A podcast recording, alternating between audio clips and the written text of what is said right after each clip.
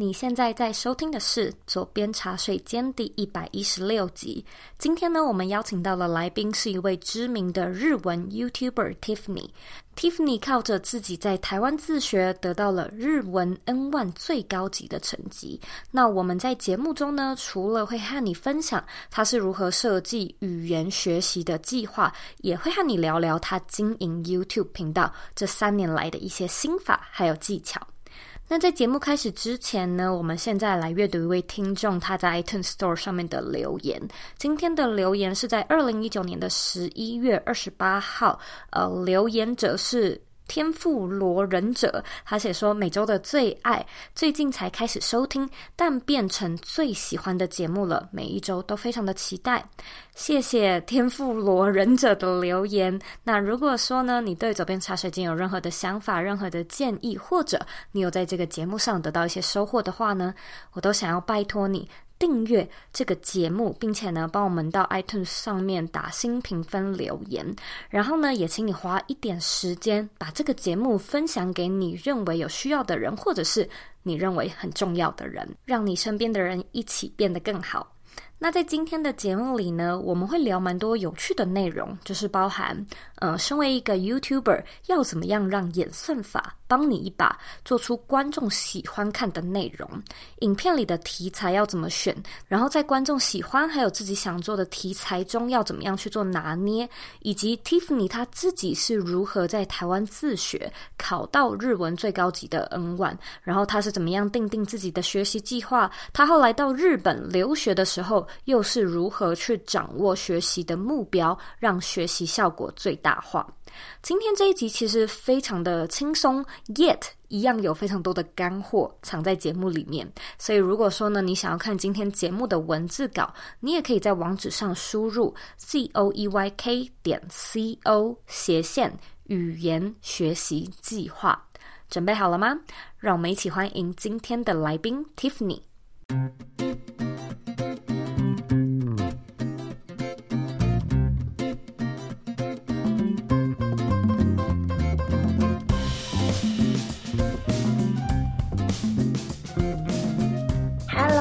我是 Tiffany，很高兴可以来到周边茶水间跟大家聊天。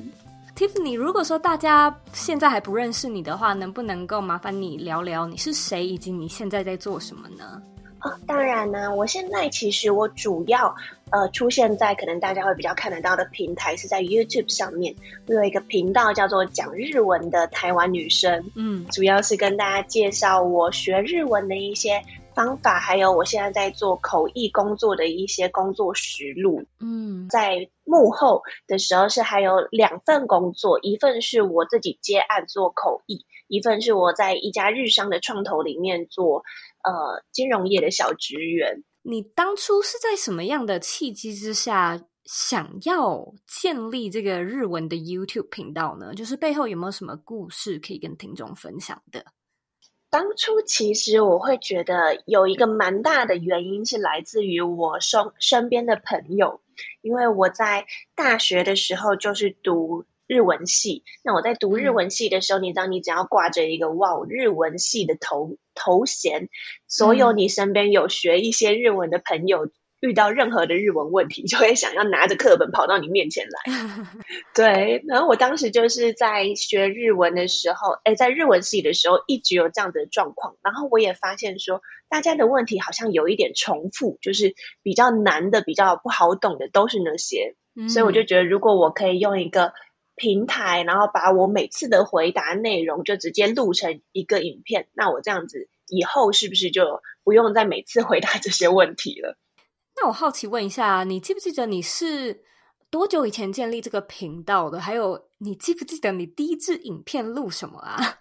哦，这个我其实印象很深刻，因为我其实是一个记忆力很不好的人，所以我故意选在一个非常好记的日期上线我的第一支影片。嗯哼，二零一六年的圣诞节十二月二十五号，第一支影片的内容是当时很有名的电影，叫做《你的名字》的主题曲前前前世的日文歌词解说。嗯，对。那当时其实我觉得我在一开始做的几支影片都蛮有趣的。第二支影片我是在日本广岛的广岛大学附近访问了当地的男同学，问他们说：“你们对于同志结婚跟同志领养小孩有什么想法？”嗯，这个也蛮有趣的。我有去看你这支影片，真的吗？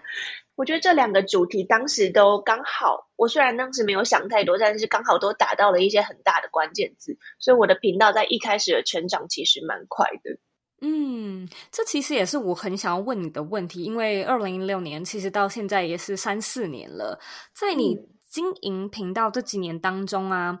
嗯、呃，你的你觉得你的观众，因为现在我看你有十三万订阅了，你觉得你的观众是持续的稳定累积这样子，还是说你有经历过什么特别的事件，然后那个事件让你的呃追踪的人数就是突然暴增呢？哦，我其实是有有做过一些比较像这种就是关键议题的影片，那它其实是有些是误打误撞，像比如说当时在台湾。我的朋友他忽然就传了一个讯息给我，说：“哎，这支广告最近好多人讨论，你可以做做看。”那那个广告它其实是在讲日本女生在联谊的时候会使用哪些心机招数。嗯，对，像比如说讲话的时候就会说：“哇，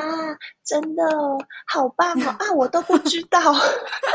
好有画面哦。”对，然后那支广告在当时，因为你知道台湾的女生都是比较洒脱。就是比较像你我一般，他们就会觉得说，哇，日本女生真的是这样吗？所以这样子讨论一个文化差异的影片，虽然当初他们在广告制作的时候可能就 target 日本人，但反而在台湾引起一个很大的话题。那我当时去做这个广告解说的时候，就让那支影片的观看人次来到四十万。哇哦，哇哦，对，很突然的一个暴涨。因为其实我觉得 YouTube 它对于演算法的。呃，更新其实蛮勤快的。这边我讲勤快，绝对是、嗯、绝对是比较委婉的说法。就是有时候身为创作者，我们会蛮难拿捏，为什么这支影片中，为什么这支影片不中？嗯，可能因为我有时候拍一些文法的呃教学影片，它其实需要很大的就是准备时间，但是它可能它的观看数没有那么好的时候，其实我也会觉得蛮挫折的。那观看数比较低的时候，嗯、当然它会带来的登录人数或者是追踪人数就会比较少。嗯，所以我觉得其实是整个长线来看的话，我的追踪人数的增加是真的就是像股票一样起起伏伏的。嗯，那你要怎么样去得知说，哎，现在演算法又变了些什么，然后要怎么样去做应对呢？我觉得演算法它其实变了些什么，它并不是。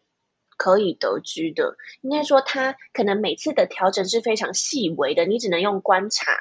去了解。所以我觉得，其实要怎么样在 YouTube 上面持续成长，其实 YouTube 它的这些演算法都是为了推播他觉得好的创作者。所以你只要一直让自己保持在一个好的创作者里面，嗯、其实。应该理应要符合这个演算法想要推荐的人的，嗯嗯，对。其实，在 YouTube 上面的话，它其实就是觉得说，你可以让观众停留的越久，就比如说你一支影片，他愿意看几分钟，嗯我们这边是称为续看率，他愿意像假设这支影片是十分钟，他是看一分钟就跳走，还是看了八分钟才离开，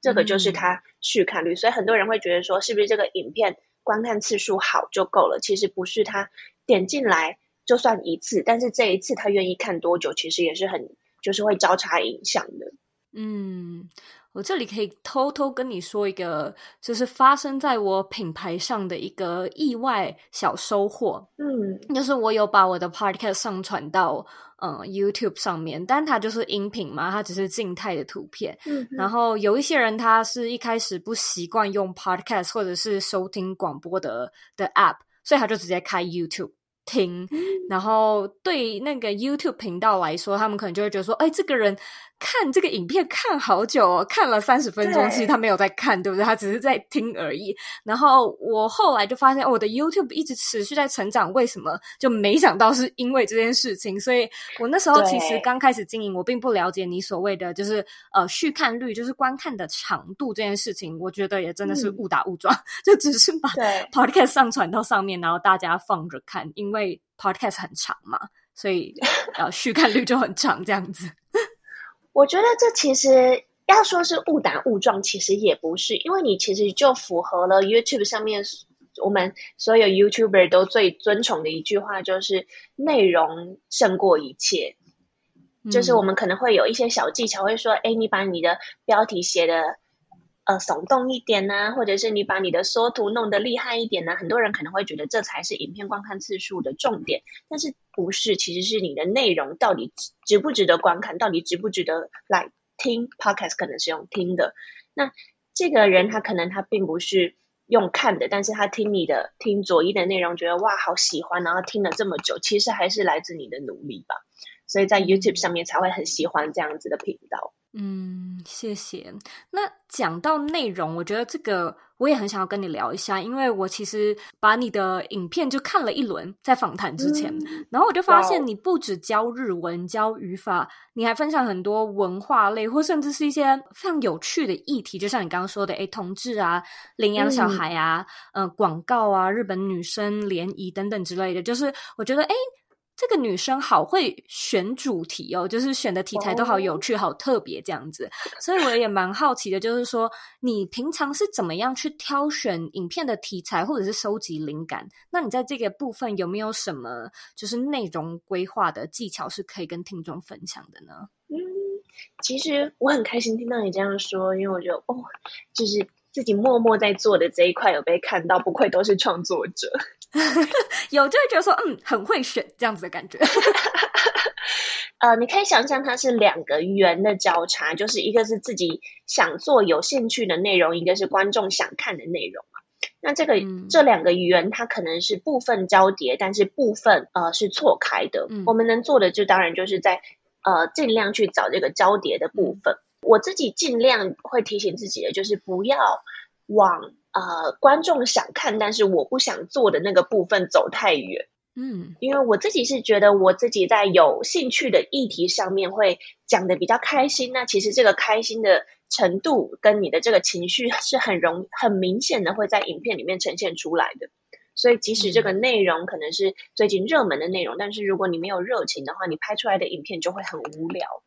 所以我尽量就是。对，就是其实我在做 YouTube 的时候，并没有太改变我的生活形态。就是我并没有因为我想我要做 YouTube，然后我想要做有趣的影片，我就另外去，比如说看了大量的其他人的 YouTube 啊，或者是另外去做了一些收集功课的这样子的行为，反而是从我本来的，比如说我喜欢看日剧啊，或者是我本来就会因为我在做日商，所以我在呃收集日本的。新闻、科技新闻的时候，会看到一些有趣的或者是值得分享的事情。从我日常生活当中接触到，我觉得值得分享的事情里面抽出来，对我来说是比较重要的。嗯。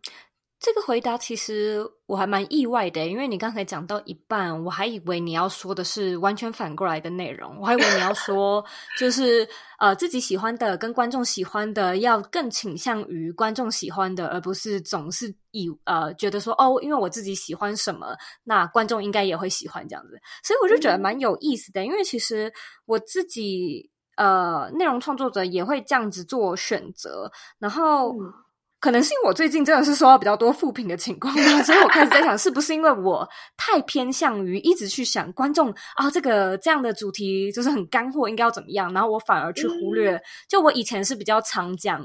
嗯、呃，我自己的故事，然后我自己就是一个人单独的、单独的，就是自我的抒发、自我的分享，就没有来宾这样子。嗯、我们现在大部分都是邀请来宾，然后在我心里。我其实曾经想过说，我一直讲我自己的事情会不会很无聊？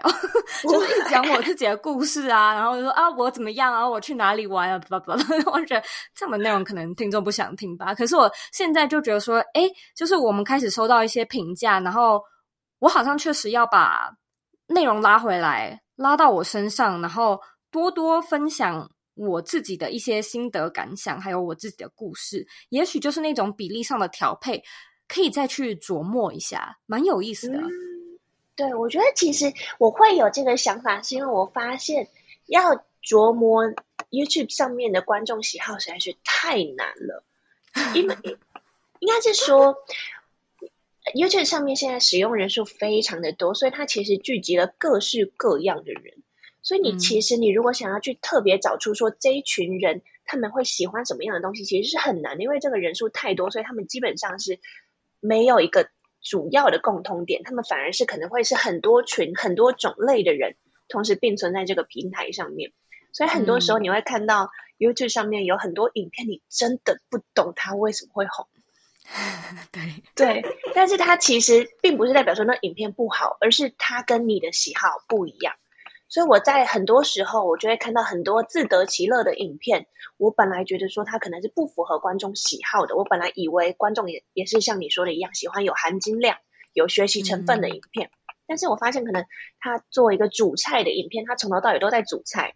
跟观众也没什么互动，那影片、嗯、可能大家会觉得说哇，好疗愈什么的，所以我就发现说，哎，我想要主动去猜测观众观众的喜好太难了。我能做的只能从我已经做过的影片里面去观察，说，哎，现在在我的平台上面既有的这些人，他们对于我既有的影片大概是什么样子的评价，然后去做一个相对性的比较而已。对。因为我觉得，其实做 YouTube，现在 YouTuber 这么多，你做的很大段的时期，可能前面的一两年，你可能是没有什么观看数的，所以你要能够自得其乐啊，嗯，不开心就做不下去。我其实，在开频道之前，有在阿丁英文那边当过一半年一学期的实习生，嗯，这个事情其实我比较最近比较少提到，但是因为阿迪他其实在我的 YouTube 启蒙上面算是非常重要的。一个精神导师，我都称他为我的灯塔。天哪！因为他就是他，其实那时候在我当实习生的时候，他就跟我分享了很多，就是想要开频道的话，你可能会需要面临的一些心理上的关卡。其中一点非常重要的就是刚刚我讲的，你可能一开始都不会有什么观看数，所以你一开始不要太期待观看数，或者是太为这个观观看数。比如说我这支影片有两百观看，那平常我都只有五十观看，所以我这支影片特别好。但是你知道两百跟五十其实都是很少的，所以你会在初期，你如果去执着这个数字的话，你可能会眼界放得太小。嗯。对，所以其实做的开心，然后你这个内容是你有热情可以持续每周定期分享的内容才是重要的。所以我一开始其实，在做频道的时候，我就是假设我应该一两年都不会有什么起色，或者是我也短期之间不打算在这个频道上面获得什么具体的收入，这样子的心情去做的。嗯、所以我得失心就很轻。我在这边可以分享一个比较 personal 的故事吗？我当初做频道的时候，其实是我大三、大四，应该算是大四的时候。然后那时候我刚好经历了一个巨大的失恋。嗯，对，所以其实我那时候刚好课也很少，大四了，每周只有两节课，也没有在做什么其他。就虽然有在实习，但是时间还是非常的多，然后心情又非常的不好，因为失恋之后很个整个都很低迷。所以我其实那时候就是跟自己讲说，我就是每周。产出一支影片就好，那我就可以证明说，我这一周还是有一些有一些产出，不是过得真的浑浑噩噩。所以我当时其实是用每周产出一支影片来支撑我的自我评价。嗯，对，所以我当时其实不是真的非常需要观众来支持我，我只是需要支持我自己。嗯嗯，我觉得真的是回归到最后，就是做品牌这一切。真的还是忠于自我诶，就是最终这一切还是你的故事，就是你的 legacy 嘛。所以你想要怎么做，啊、似乎真的才是最重要的。对，而且我觉得在 YouTube 上面，如果太隐藏自己，反而容易变得没有特色吧。嗯，这一点我觉得也也蛮可以聊的，因为我觉得有的时候有一些人啊，他呃，他刚好是反过来的，就是说。嗯太想要彰显自己的特色，而一个不小心就是变成不是自己，对不对？就是说，哎，荧幕前的自己。可是我在想，应该也有一一群是像你说的那样，就是说，呃，我在荧幕前应该要有什么样的形象，所以我隐藏真实的我，好像也会有。我觉得有，但是我其实也觉得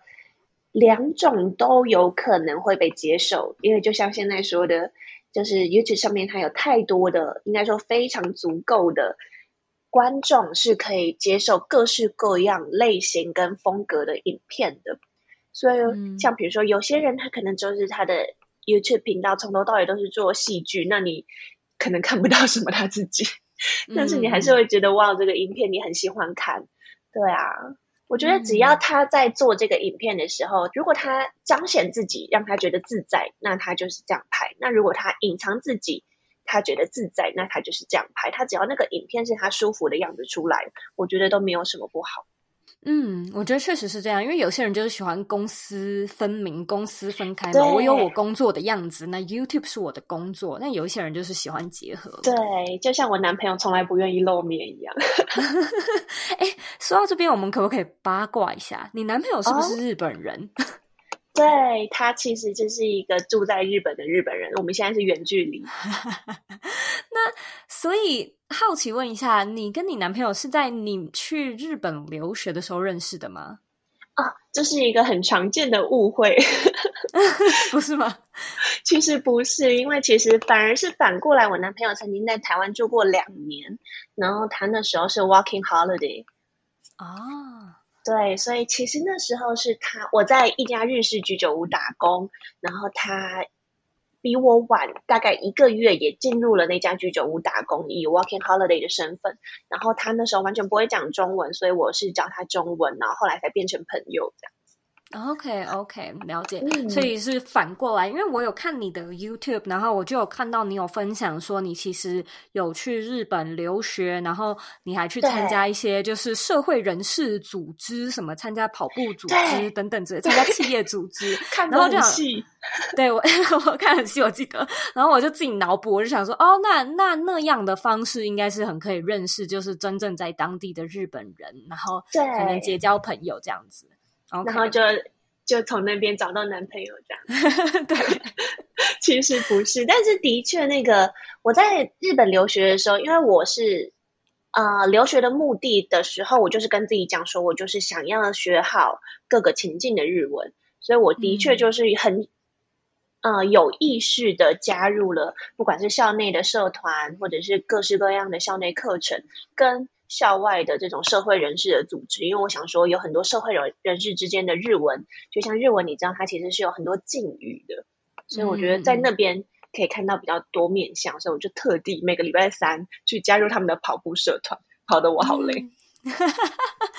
我其实看这支影片有一个非常。就是非常有意思，我自己非常好奇的点，想要跟你聊，就是你在你的影片里面分享说，其实并不是去日本留学，你的日文就会进步。那我觉得这一点其实可能也是非常多人会有的一些迷思，就是说，哎，我英文不好，那我去国外念个语言学校，呃，是不是我的英文就可以好一点？然后我。发现你在那支影片里面，就是也有稍微的提到说，哎，这可能是一个迷思，这是一个自己要去，就是可能要调整或避免的想法。我们可不可以聊一聊这一点呢？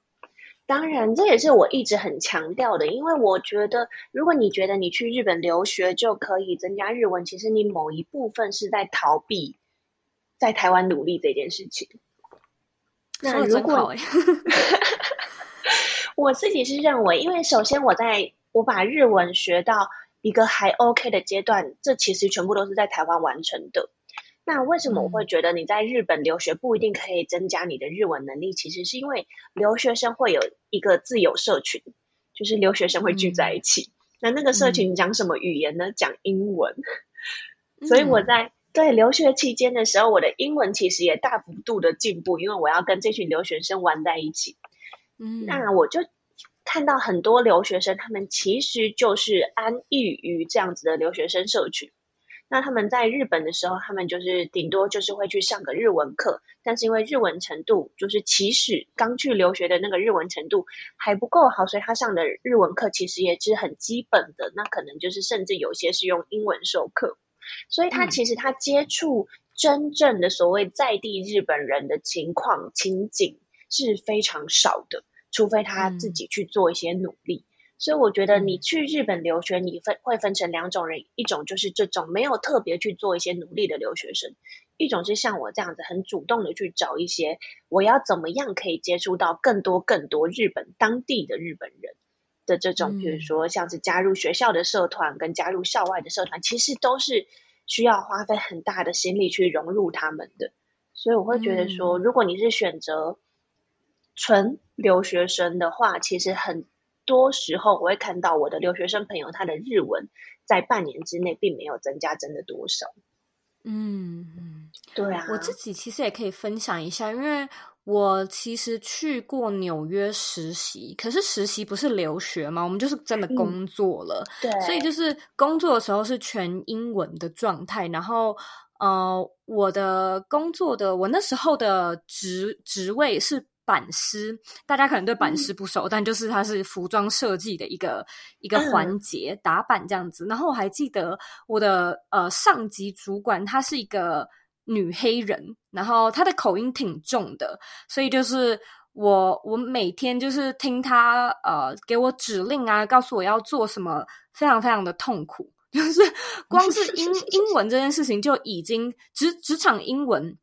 专业英文就已经是一种挑战了，然后可能加上口音，还有不同的职场文化，然后我就觉得、嗯、呃，每天都很有挑战。所以那那段时间，我算是很就是很暴增的进大幅度的进步我的职场语言。嗯、但是同一时间，我又发现，因为那个时间点就是工作实在是太忙碌了，所以下了班之后出去玩，那那种是就真的。有空的时候才有做的事情，所以我就发现我的生活英文好像没有什么进步诶、欸、就都是职场上的英文，然后变成说，哎，我今天我可能就是在网络上呃约了一个男生，然后我们要一起去约会，然后到酒吧见了面，我有点不知道聊什么，你知道吗？就算我会英文，对可就是你知道那种生活中的对谈沟通，然后你就会觉得呃，我的生活英文怎么了的那种感觉。对。而且你，我觉得语言里面你会就是，比如说你在一些 casual talking 的时候，你就会想要讲一些小笑话嘛。你要让那个场合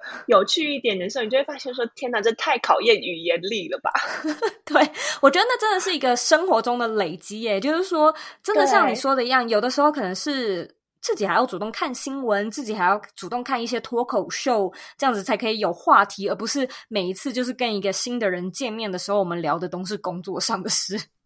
对，我觉得你讲到一个很大的重点，让我想起我在日本的时候曾经做过一件蛮疯狂的事情。嗯哼，就是我在日本的时候，我曾经就是因为我发现，天哪！我在去日本之前，我已经考过日文检定最难的级别，也就是 N one 了。那我考过这个这么难的考试，嗯、但是我去到日本之后，我发现还是在很日常生活的对话里面，我会有时候会听不懂大家在讲什么，而且那个比例就是有高过我的想象。我想说，天哪，怎么会这样？然后才发现大家就是聊一些艺人呐、啊，聊一些明星啊，聊一聊一些昨天的电视节目的时候，我都听不懂他们讲的这些专有名词，包含人名、嗯、地名什么的。然后我就觉得说这样子不行，然后我就买了一台电视，放在你的宿舍里面这样子。对，而且我就是我看电视的时候，一般人看电视可能就是像是 couch potato，他就是瘫在那边，然后就是好像有在看没在看这样子。但是我看电视，我是就是腰杆挺直，然后还拿着笔记本，必须要把耳朵整个打开，因为就是它是没有字幕的嘛。然后，但是我就会想要知道说这边现在讲了什么梗。然后他讲了这个字、嗯、啊，这边为什么好笑？嗯，变成一个搞笑研究家。我是周乙。如果你喜欢今天的节目内容，欢迎加入我们的脸书私密社团。我们在社团里面呢，讨论很多有关远距工作、自我成长，还有个人品牌经营相关的内容。你呢，只要在脸书上面搜寻“理想生活设计”，就可以找到我们，并且填表单加入这个大家庭哦。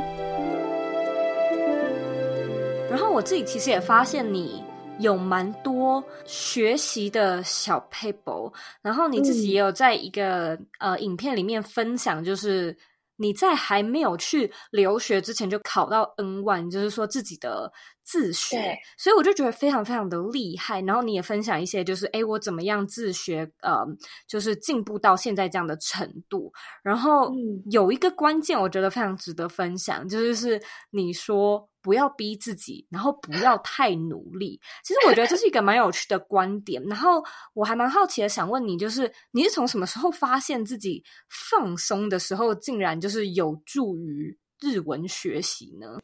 这其实可以回推到十年前，会不会太久？嗯、就是我其实人生第一次学日文，其实不是我刚刚说的大学入学，而是我在国中的时候有上过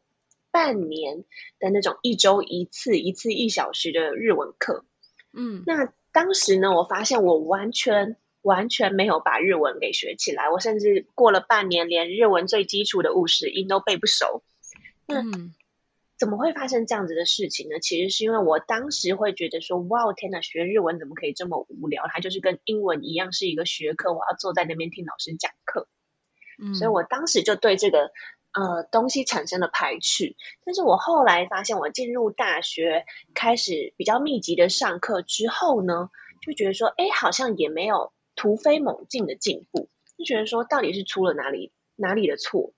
那我真正突飞猛进的进步，是我开始在日式居酒屋打工。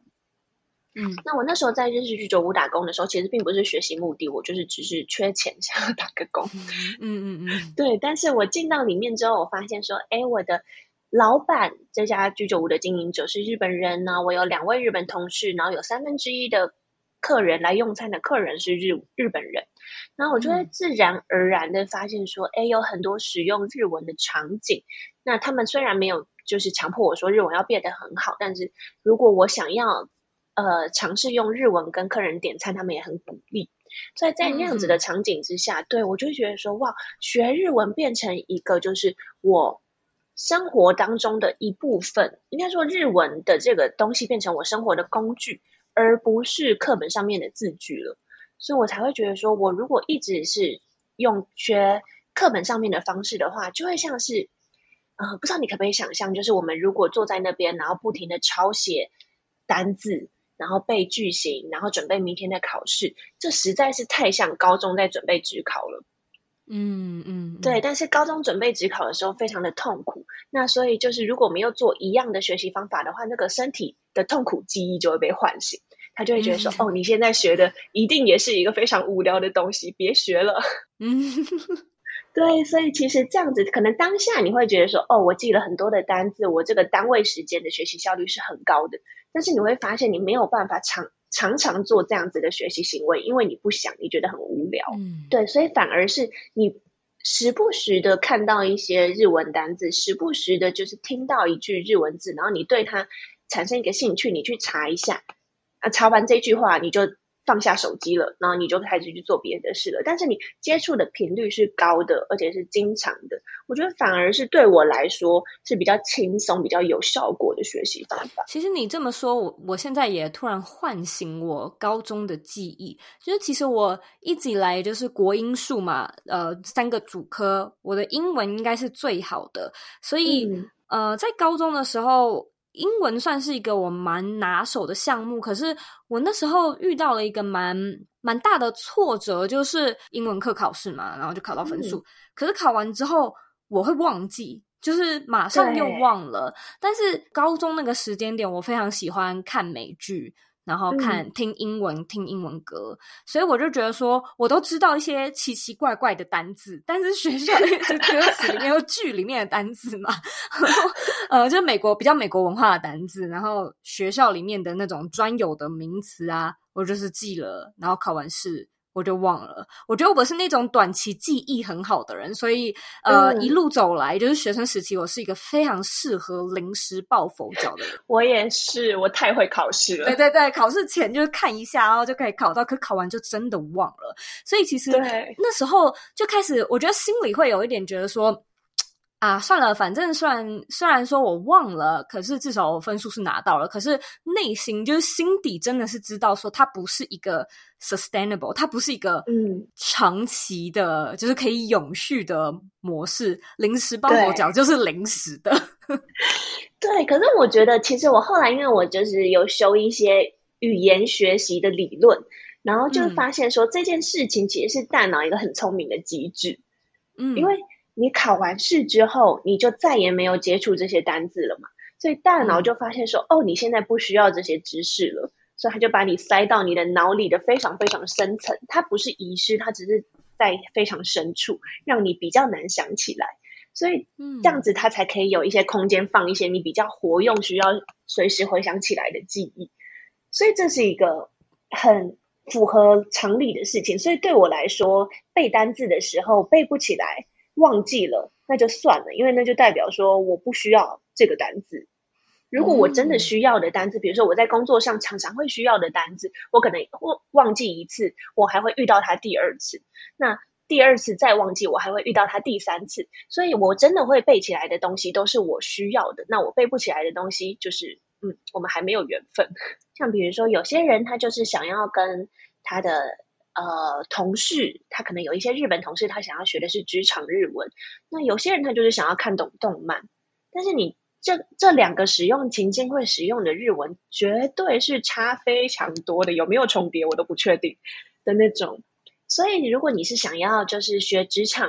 日文的人，你你需要去记这么多动漫用字吗？不需要吧，就是你学了也不会符合你的学习目的。那反过来说，如果你只是想要看懂动漫就好，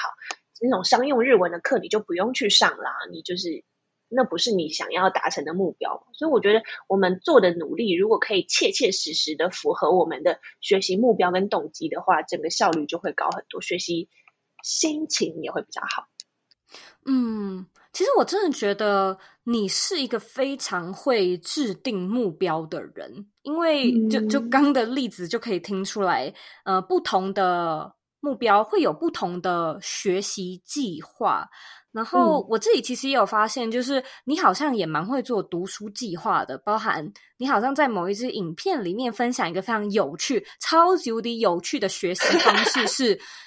你观察你那天累不累，然后很累的话，就是例如说我现在很 累，只有几分钟的话，我用 A 方式学习。我今天呃觉得心情还不错，但是普通中等的话，我用 B 方案。然后，如果说我今天真的是时间非常的多，然后也很有感觉，我就用 C 方案。但是我觉得大部分的人可能，例如说我练英文，我练日文，好像都说，哎，我规定自己，我今天星期一晚上我要回家念一小时的日文，然后专心念日文，类似像这样子。可是有的时候确实是。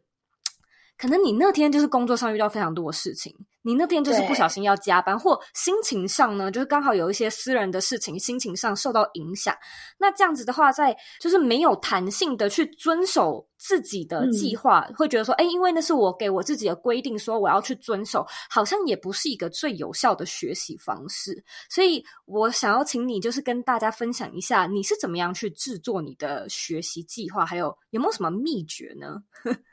好，这边就是，这的确是我非常就是视为我的学习宗旨的一个事情。我觉得它跟习惯养成其实是一样的事情。就是习惯养成的时候，不知道大家会不会就是，哦，我现在我制定了一个一周的计划，但是在礼拜一、礼拜二都很顺利，但是在礼拜三的时候呢，就会觉得说，哦，好像有点无法配合，时间赶不及。那礼拜四的时候，我就会觉得说，啊，算了啦，反正计划已经被打破了。然后，所以就就会出现说，好，算了，管他的，减肥也是这样。我昨天已经破戒了，嗯、那今天也没差了吧？嗯嗯嗯嗯嗯，对。所以在这种一种突如其来的小变化，常常就会让我们就是心理上就会觉得说，啊，管他的，就放弃这整个计划了。但是这个在心理学上其实是一个叫做“管他的效应”，我不确定它的。名字是不是具体就是这样？管他的效应，我觉得他应该有个学名啦。对，应该我讲的可能 maybe 就是会受到一些心理学家的谴责。不过，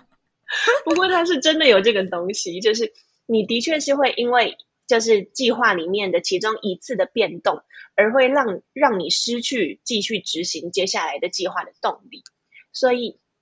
我的这个读书计划，我的读学习计划的。安排的宗旨呢，就是尽量去避免这样子管它的效应的的产生。所以我在我安排要学习的日子里面呢，我都尽量要去做到学习这个行为。但是我都会跟自己讲说，我只要有学就好，我不一定要学到就是一个小时啊，或者是多长多长的学习进度。如果我当天真的很忙，我只要让自己知道说，哦，我今天其实还是有走在计划上就好。所以我可以就是安排像你说的，我其实会安排三个方案，就是时间比较够、比较充足的时间，我是安排可能一个小时的学习长度。那如果我今天啊加班了，那加班一点点时间，其实还有一点晚上的时间的话，那我可能就是 B 方案，半个小时。那如果我真的就是今天哦，真的好累，加班两个小时还被老板骂，心情超糟，那我就可能就是打开我的日剧，然后稍微我打开耳朵看一下日剧，然后我就觉得哦，这样我也算学了。对，所以我对自己其实是蛮宽容的，但是我觉得在这样子，就是还是回到我说的，不要太努力嘛。太努力的话，你就会想，就会弹性疲乏。所以对我来说，我觉得给自己一个退路，学习上的退路对我来说是重要的。那对我来说，那个就是看日剧。嗯，对，就我明明就是什么都没有在努力，但是对我来说，我还是可以跟自己讲说，我今天还是有学日文。嗯，其实就是一个非常人性化的设计。我们本身就是人嘛，所以确实是需要有弹性的计划。但是我觉得有的时候我们会因为太想要快速达到某一个目标，就会对自己比较严厉。但是殊不知，这可能会造成反效果。嗯，因为我不知道你有没有读过《原子习惯》这本书。嗯嗯嗯。对，因为我自己也是非常喜欢这本书。那其实这个我是刚刚讲的这个想法，其实也是从书中也是有截取一些经验。那另外一个他觉得可以为养成好习惯的一个方法是提到社群的力量。就是如果你想要养成一个习惯，嗯、比如说你想要养成跑步的习惯，你最好的方法就是去加入一个跑团。然后他们在这个社团里面，所有人都视这个习惯为一个理所当然的事情的时候呢，你理所当然的就会觉得说，哦，你也该这么做。那在我自己在也那时候在想说，我看完这本书的时候，我就想说，那我可以 offer 我的观众什么样子的社群？那我那时候所以就是开始做了直播读书会。嗯、我想要把，因为我现在有十三万观众，那这些人他们都想要学日文的话，我其实可以把他们聚集在一起。那我那时候就跟他们讲说，你可以说，因为我现在嗯呃八九月我是每周礼拜天都会做一个直播，然后我就跟他们讲说，就是礼拜天晚上八点。那如果你这个礼拜一事无成，完全没有学日文的话，你至少来看我的直播，你就坐在那里，你这个礼拜就成功了。除了现在这个直播读书会之外，你是不是最近也要开一堂日文的课程？哦，对，因为其实我在教日文这件事情上面，就是包含在补教业教啊，或者是在公司行号里面去教日文，其实加起来也超过五年了。然后在教日文的时候，就觉得说：“天哪，为什么日文课本一定要这么无聊？真的很无聊吗？我不知道，因为我没有上过日文课。就是它的模板，就是你第一场第一堂课就是自我介绍，然后会有两个二 D 的人物在课本上面交换名片。然后第二堂课一定就是去点餐，然后就是会说，哦、对，会说这个汉堡多少钱？然后我就每次看的那个课本，我就想说，我那时候第一次上日文课的时候是国中嘛。”我想说，我才国中，我跟谁换名片呢？嗯、那我后来出来教的时候，就发现说，哦，的确，因为他是因为有一些文法上面、教学上面的考量，所以他就觉得说，这个句子是最适合来带出一些他想要教的文法。我可以完全的理解，但是我还是觉得说，可以从一些比较有趣的角度去写出一些比较生活的例句，然后让大家觉得说，这个东西是你比较。呃，可能你学了之后，你今天就可以现学现卖，是可以符合我们身在台湾的台湾人的生活情境的。所以我就是用这样子的角度去，就是做了一堂三十个小时的我自己的日文课，然后就是把里在里面塞了很多我自己觉得很有用、很有趣的生活日文，让大家可以就是块状学习。你一次把我讲的这个句子记起来，你就可以立刻去 Instagram 上面发一个文。如果你是完全没有基础，或者是你大概学到 N 三。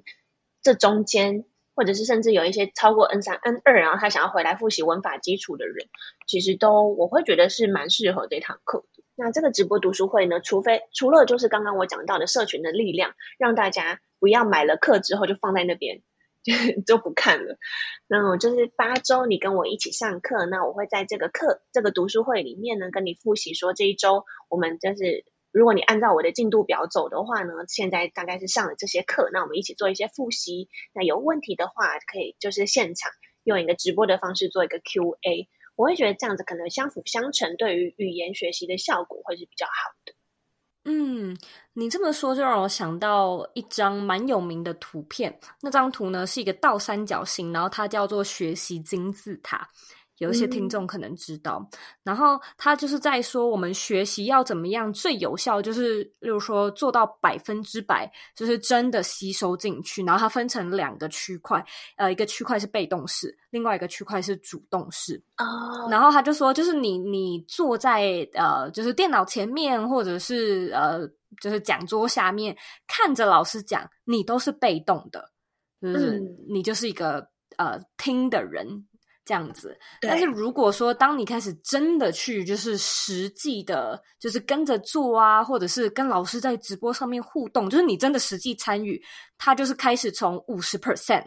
呃、嗯、往上增加。就是说，你如果只是在被动的话，你无论教材再怎么好，或者是老师再怎么会教。如果你没有参与在其中，你的满分就是五十 percent，你就是吸收五十 percent。然后你想要突破五十到六十、七十、八十，你就是要自己来，就是自己去参与。对，这也是我当初在做课程设计的时候，一开始没有想要直播的时候，我就觉得说这个课程怎么想，我都觉得有一点有一点缺，就是因为我不想要，我有累积了三年多的这些观众，我就觉得说我我做这个课程是。赌上这些信任，十三万的信任，所以我就觉得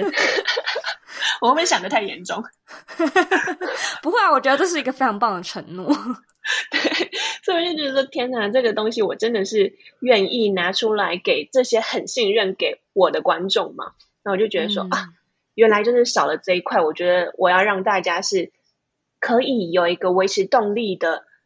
方法之外，然后有一个询问问题的管道，这样子。可以感受到你的用心，也谢谢你的分享。那如果说听众感兴趣或觉得自己想要学日文的话呢，也可以回到这一集的原文，找到 Tiffany 课程的连接。那现在呢，我要来问你最后一个问题：你认为的理想生活是什么呢？我认为的理想生活就是我对于我现在的生活，无论是感情或者是工作，我都有。一股笃定的安心感，我知道我在做什么，我也知道我正在往哪里前进。我可能不一定达到了我现在想要的目标，但是我知道目标在哪里，我也知道我走的每一步是前进还是后退。如果是后退也没有关系，但是我知道我在后退，这样就好。我想要的是这样子的安心感，这样就是我理想中的理想生活。嗯，我在这边想要问你一个奇怪的问题，因为我觉得日本人好像蛮。蛮会说“笃定”的这个字，就是我觉得台湾人好像比较，就是不太不太常会有一些场合说“我笃定什么什么什么”，就是这个字还蛮少见的。可是我发现有一些日剧啊，或者是呃学日文的台湾人会讲到这个字。真的吗？嗯，我的一个小观察就觉得，诶，“笃定”的这个字很少见。那“笃定的安心感”这句话的日文要怎么说啊？笃定的话呢，我们会说 “kokoro zuyoi”。当然，它可能会有很多的方法，但是 “kokoro zuyoi” 呢，是我在这边我觉得最符合我的心情。它写作汉字的话呢，它会写“心强”，强壮的“强”。嗯，心强的。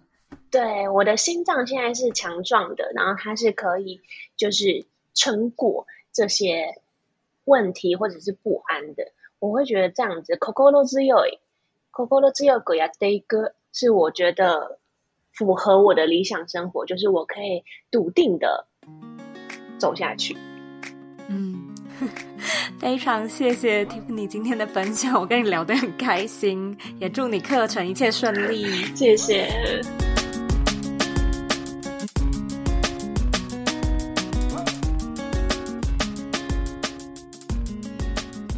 今天的重点整理一。如何让 YouTube 的演算法帮你一把呢？Tiffany 提到，所有全职的 YouTuber 都知道内容胜过一切。尽管我们都晓得，好像可以利用耸动的标题、缩图或者是关键字来提升流量，但是最终还是回归到本质，就是好的。创作者这个关键上，当你的观众愿意花越多时间停留在你的影片上，你的内容对他们来说，某种程度就是有意义的、有趣的，或者是有用的。那这样呢，就符合了 YouTube 演算法的规则。二，怎么样挑选节目或文章的主题呢？Tiffany 说，他会尽量去选自己想做和观众想看这两个圆圈的交集点。但如果说没有特别重叠的话呢，他会倾向于选择自己真正想做而且有共鸣的题材，不要往观众想看但是自己不想做的题材下手。因为当创作者讲得越投入，讲得越开心，其实那都是有渲染力的。那你的观众当然也会更想要看到这样的内容。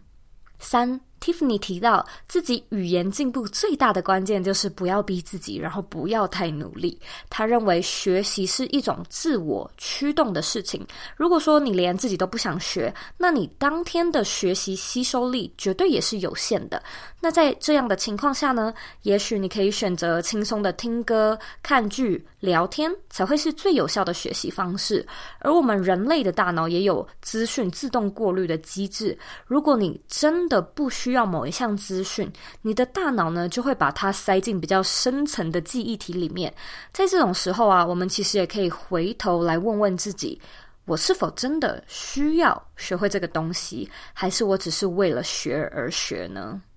非常感谢你今天的收听。我今天呢非常喜欢这样节目的调性，就是很轻松、很舒服，但是又可以在对谈中就是有一些想法上的碰撞。那希望呢你今天也跟我一样，在节目里有得到一些收获。如果说呢你对 Tiffany 的日文课感兴趣，你也可以回到这一集的原文，找到课程的资讯还有连结。那如果说呢你对这一集的节目有任何的想法或者有任何的问题，我都非常欢迎你回到我们的网站，或者是到我的 Instagram 上面找我。我的网站网址和 IG 的账号一样，是 zoeyk 点 co。你呢可以截图这一集的节目，然后分享到你的现实动态上面，tag 我，让我知道你有在收听，让我知道你的想法。最后的最后呢，我知道你是非常忙碌的，我也知道呢，你可以选择去做很多很多其他的事情，但是呢，你却选择来收听这一集的节目。我真的真的非常的感谢你。现在呢，我也想要请你再花三十秒的时间，好好的思考一下，你自己现在的学习计划上有没有什么需要调整的地方，而你又会怎么调整呢？把你的想法分享到这一集的原文里面吧。我们下次见喽。